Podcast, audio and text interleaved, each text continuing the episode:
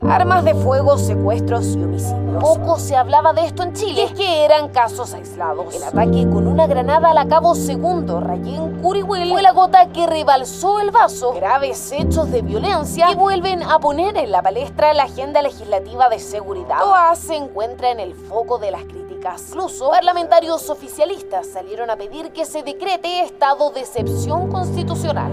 Dos problemas relacionados y constantes en las preocupaciones de los chilenos hoy están nuevamente en el centro de la agenda política. La crisis de seguridad y su relación con los migrantes irregulares que cometen delitos han sumado episodios de alto impacto en las últimas semanas. A principios de mes, el secuestro de un empresario en Rancagua por parte de una banda de colombianos y venezolanos que terminaron cobrando un rescate por su liberación impactó al país y dio visibilidad a otros crímenes similares en el norte de Chile. Días después, el ataque con una granada que dejó herida de gravedad a una carabinera perpetrado por un grupo de inmigrantes durante un control policial, volvió a poner el tema en el foco. El gobierno ha anunciado medidas de seguridad y de inmigración irregular, mostrando acciones concretas en esta materia. El subsecretario del Interior, Manuel Monsalve, ha enfrentado el problema convocando a sus predecesores en el cargo para buscar acuerdos transversales. Menos fortuna ha tenido en similar iniciativa la ministra del Interior, Carolina Toá, en quien la oposición ha concentrado sus críticas. La bancada de diputados de RN llegó a plantear un ultimátum, presionando por la expulsión de 12.000 migrantes irregulares de aquí a fin de año, amenazando con presentar una acusación constitucional contra la ministra. Claramente hay un diseño detrás que tiene que ver con debilitar aún más la figura de la ministra Toalla, que está en un contexto en que ha ido disminuyendo su aprobación, si bien es de las figuras que, según la CEP, todavía se mantienen mejor aspectadas, sí ha habido un golpe a su figura, de acuerdo a estos sondeos que son semanales. Paula Catena, editora política de La Tercera, comenta hoy la discusión en el centro de la agenda con la campaña hacia el plebiscito constitucional como ineludible telón de fondo y donde el propio presidente Gabriel Boric golpeó la mesa ayer al responder en duros términos a la oposición.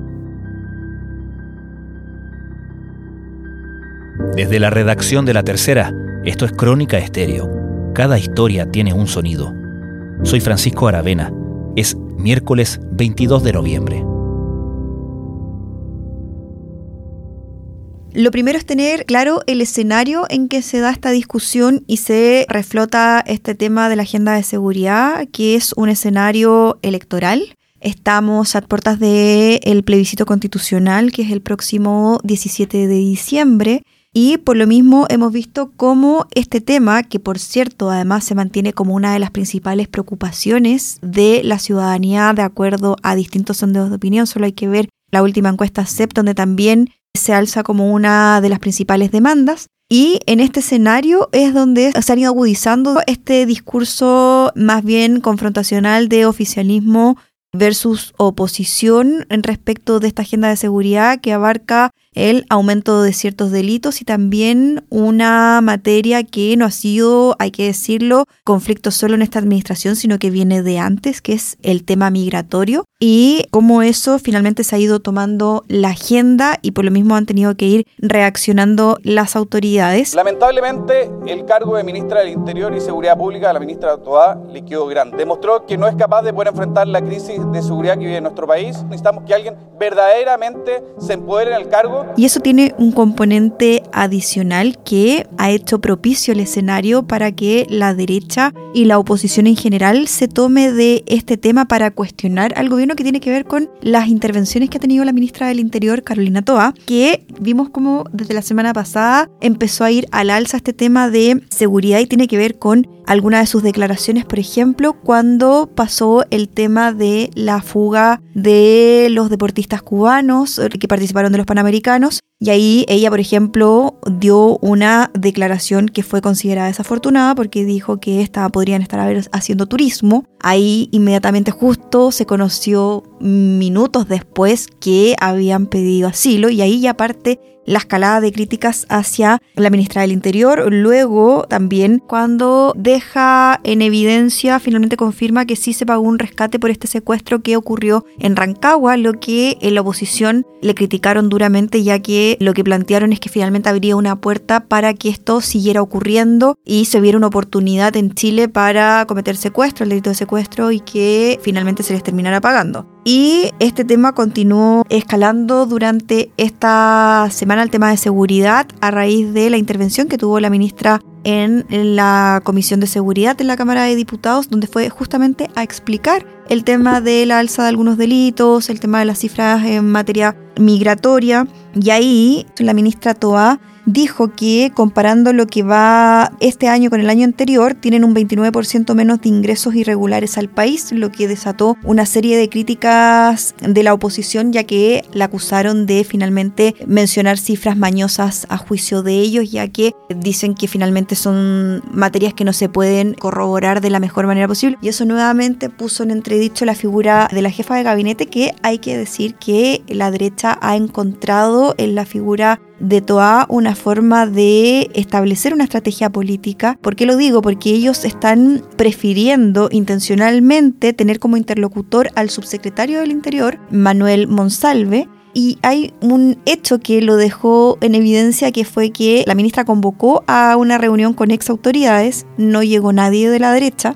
a diferencia del el subsecretario Monsalve que convocó también a un encuentro para también abordar el tema de seguridad, la crisis de seguridad y sí concurrieron personeros del gobierno de Sebastián Piñera, como por ejemplo Rodrigo Villa, Juan Francisco Gali, que sí participaron de una instancia para abordar una agenda. De hecho, hubo molestia en la oposición, ya que la ministra Vallejo cuestionó que a la reunión que se convocó para el día lunes no asistieran personeros de la oposición y de alguna manera los emplazara que no estaban contribuyendo a llegar a un acuerdo en esta materia que es una de las demandas principales de la ciudadanía y el ex subsecretario Villa fue bastante duro en cuestionar a la ministra Vallejo por decir mentiras, así lo, así lo calificó él, ya que dio cuenta de que sí estaban participando de instancias para llegar a acuerdos y que sí estaban colaborando, pero que esas tratativas se estaban llevando de manera privada. Ministra Toa, es hora que usted dé un paso al costado por el bien de los, de los chilenos. Váyase. La derecha lo que hace en materia de seguridad es solo estorbar, no contribuye en nada. Chile está viviendo hoy día en los hechos un estado de excepción que no firma el presidente de la República, firman los líderes del tren de, Aragua, de Aragua, los líderes del cartel de Sinaloa, los líderes del primer comando de la capital, que están operando en nuestro país. Por favor, abramos los ojos y le pedimos al gobierno que actúe con firmeza. Ministra Toa, tiene usted de aquí a fin de año para cumplir la ley. Y si no, la bancada de Renovación Nacional, cumpliendo con su deber de constitucional de fiscalizarla, va a ejercer la acusación constitucional. ¿Podemos establecer si es una estrategia de la oposición el hacer esta diferencia entre la ministra Toa, que claramente han puesto en el blanco por este asunto, versus el subsecretario Monsalve, o bien, o también podría ser una estrategia del propio gobierno como la clásica policía bueno, policía malo? Yo creo que, y lo que dicen, más que creo, es lo que dicen en la oposición, que claramente hay un diseño detrás que tiene que ver con debilitar aún más la figura de la ministra Toalla, que está en un contexto en que ha ido disminuyendo su aprobación, si bien es de las figuras que, según la CEP, todavía se mantienen mejor aspectadas, sí ha habido un golpe a su figura, de acuerdo a estos sondeos que son semanales.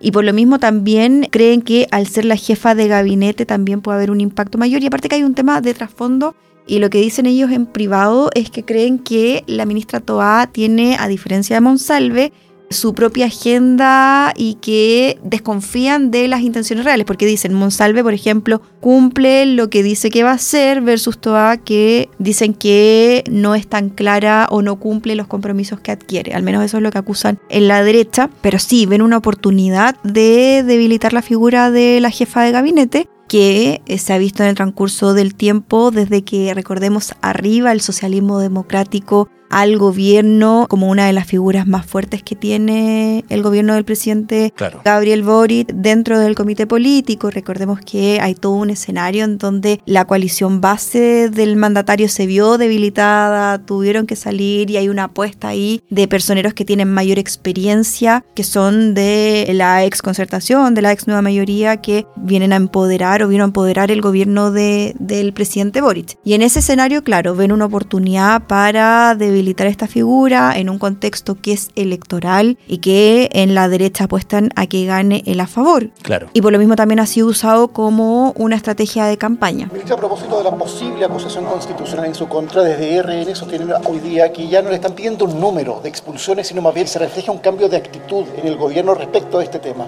¿Cómo lo asume usted? Sí, primero, a ver, sinceramente creo que hay un afán en el Parlamento de polemizar en cosas que no nos sirven en lo más mínimo para enfrentar los temas de seguridad.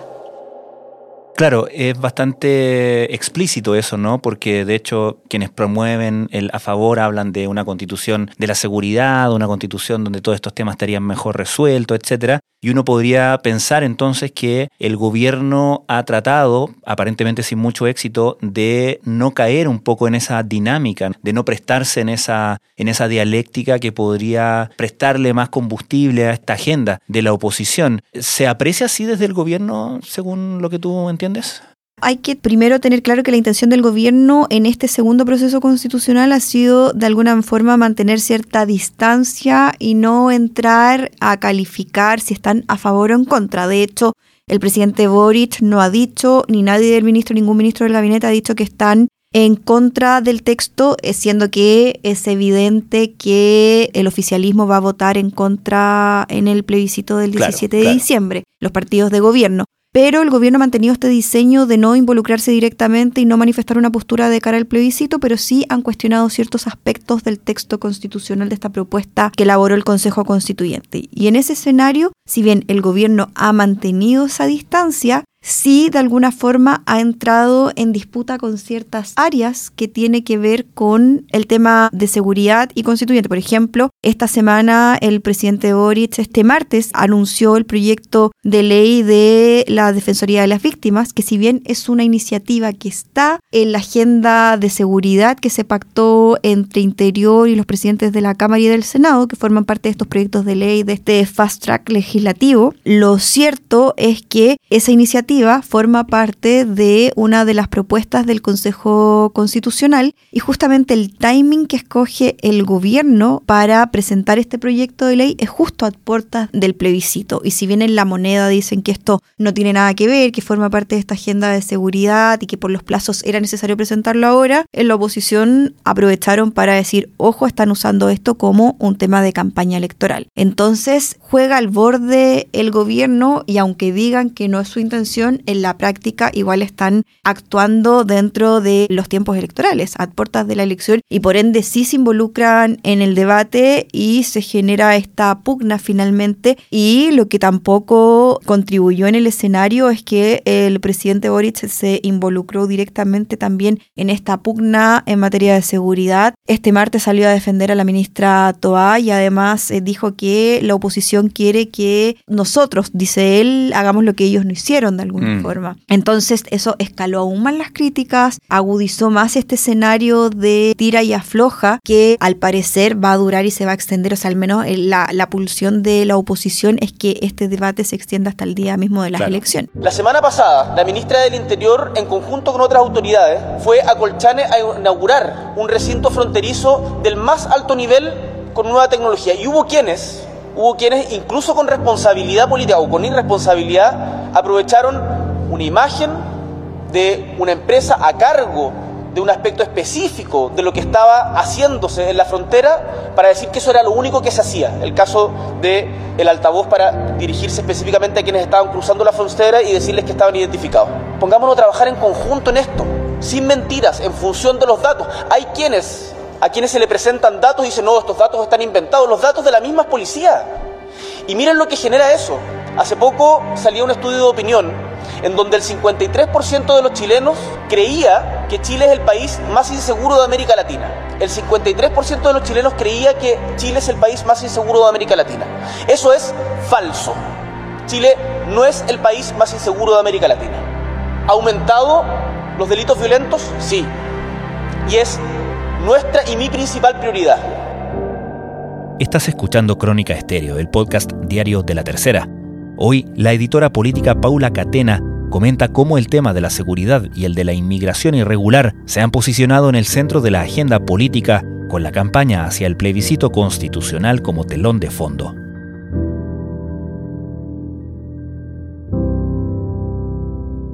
Hemos hablado del tema de seguridad, pero evidentemente aquí hay un componente importante en el tema de la inmigración eh, irregular y la ministra de Estado justamente viajó a la, a la frontera a promover, a inaugurar unos puestos de observación, de hecho también a marcar una pauta al respecto. ¿Cómo entra en ese sentido en la agenda del propio gobierno el levantar el tema de inmigración, considerando dichos como por ejemplo el del diputado Tomás de Rementería, quien dijo que en su sector, en la izquierda, habían en el pasado romantizado el tema de la inmigración y fue bastante criticado por sus propios pares en eso. Bueno, lo que planteas es un factor que justamente es muy relevante porque el gobierno en privado reconoce que este es un tema que es complejo para ellos y que no es fácil de abordar y que se ha transformado finalmente en un flanco.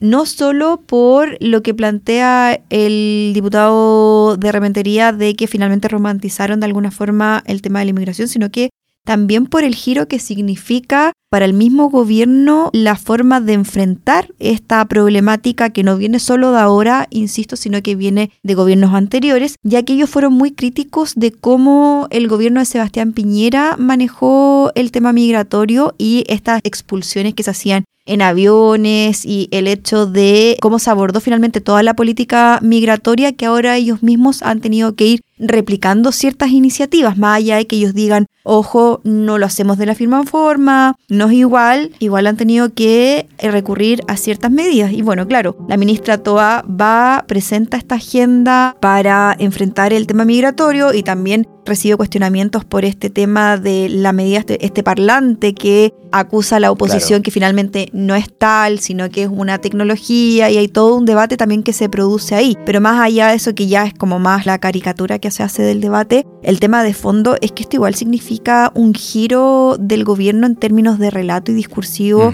de cómo se aborda el tema de la problemática de la migración. Y por lo mismo también el gobierno está haciendo esfuerzos. Justamente Monsalve está en tratativas con el gobierno venezolano. Anunció que va a realizar un viaje a ese país para justamente tratar de abordar porque la población venezolana, la cantidad de migrantes es la mayoritaria que ha llegado al país en materia de irregulares que han arribado. Y ese es el tema, porque además no se puede hacer tampoco un conteo limpio de finalmente cuántos irregulares efectivamente hay en el país, porque si bien están los que controla la PDI, los que se autodenuncian o los que pillan, hay una cifra negra, por así decirlo, que no se sabe, que son aquellos que están eh, fugitivos o escondidos, que no, no, se han, no han denunciado y no han sido pillados por eh, las policías. Entonces también es un tema complejo de administrar que el gobierno está tratando de hacerse cargo y no es fácil, ya que en el mismo oficialismo algunos resienten justamente esta mano más dura, por así decirlo, hmm. con los migrantes. Pero también están esas voces que provienen más bien del socialismo democrático, que tienen una visión más autocrítica, que dice relación, que finalmente el trasfondo es que otra cosa es con guitarra. Aún así, son solo las voces minoritarias las que están haciendo ese reconocimiento, esa autocrítica, porque en general el discurso es el piñerismo, por ejemplo, o el gobierno anterior está exigiendo demasiado, cosas que ellos no hicieron, entonces están finalmente con este tironeo de quién maneja mejor o peor una crisis que ya viene hace años. Entonces igual hay harto de pequeñez política, por así decirlo, esta pelea más chica. Evidentemente cuando el gobierno se inicia hay una absoluta vulnerabilidad en el control de la frontera norte del país, que permite primero ingresos de manera regular y permite en segundo lugar que organizaciones criminales ocupen la frontera para el tráfico ilícito de migrantes, para el tráfico de drogas y eventualmente para el tráfico de armas de fuego. Y lo que ha hecho el gobierno es buscar evitar que esa vulnerabilidad se mantenga. Eso es lo que explica que tramitemos la ley de infraestructura crítica y que hoy día haya fuerzas armadas en las áreas fronterizas del norte. Eso explica que tengamos un puesto de observación fronteriza con cámaras de televigilancia. Eso es lo que justifica que hayamos llegado a acuerdo con Bolivia para el control migratorio. Y eso también justifica que hayamos tramitado y aprobado la ley que permite agilizar los procesos de expulsión. ¿Hemos logrado reparar por completo la vulnerabilidad de la frontera norte de Chile? No. ¿Hemos avanzado en lograr un mayor control? Sí. Hemos estado hablando todo este rato, Paula, de cómo este tema naturalmente está cruzado por la época electoral, por la inminencia del plebiscito constitucional, y eso también lo hemos visto reflejado en la propia franja, ¿no? Sí, sobre todo en la franja de la favor, que es la que agrupa principalmente a Chile Vamos y el Partido Republicano, que han dicho y han, han reforzado este mensaje de que con la propuesta del Consejo Constitucional se va a eliminar o se va a bajar esta ola migratoria a raíz de esta propuesta que plantea, esta norma que plantea la expulsión en el menor tiempo posible de aquellos que cometen delitos y están irregulares o de aquellos que cometen delitos. Entonces, eso ha sido usado como una bandera de campaña y la idea es que ese mensaje junto con el de seguridad también se siga usando en los siguientes capítulos mm. que van a ser emitidos en la franja, porque sobre todo luego de que salió la última encuesta CEP que refuerza que una de las principales demandas ciudadanas sigue siendo el tema seguridad, va a estar ahí sin duda como uno de los elementos cruciales que creen ellos va a definir por dónde se incline cada votante, por así decirlo. Paula Catena, muchísimas gracias. Que estés muy bien.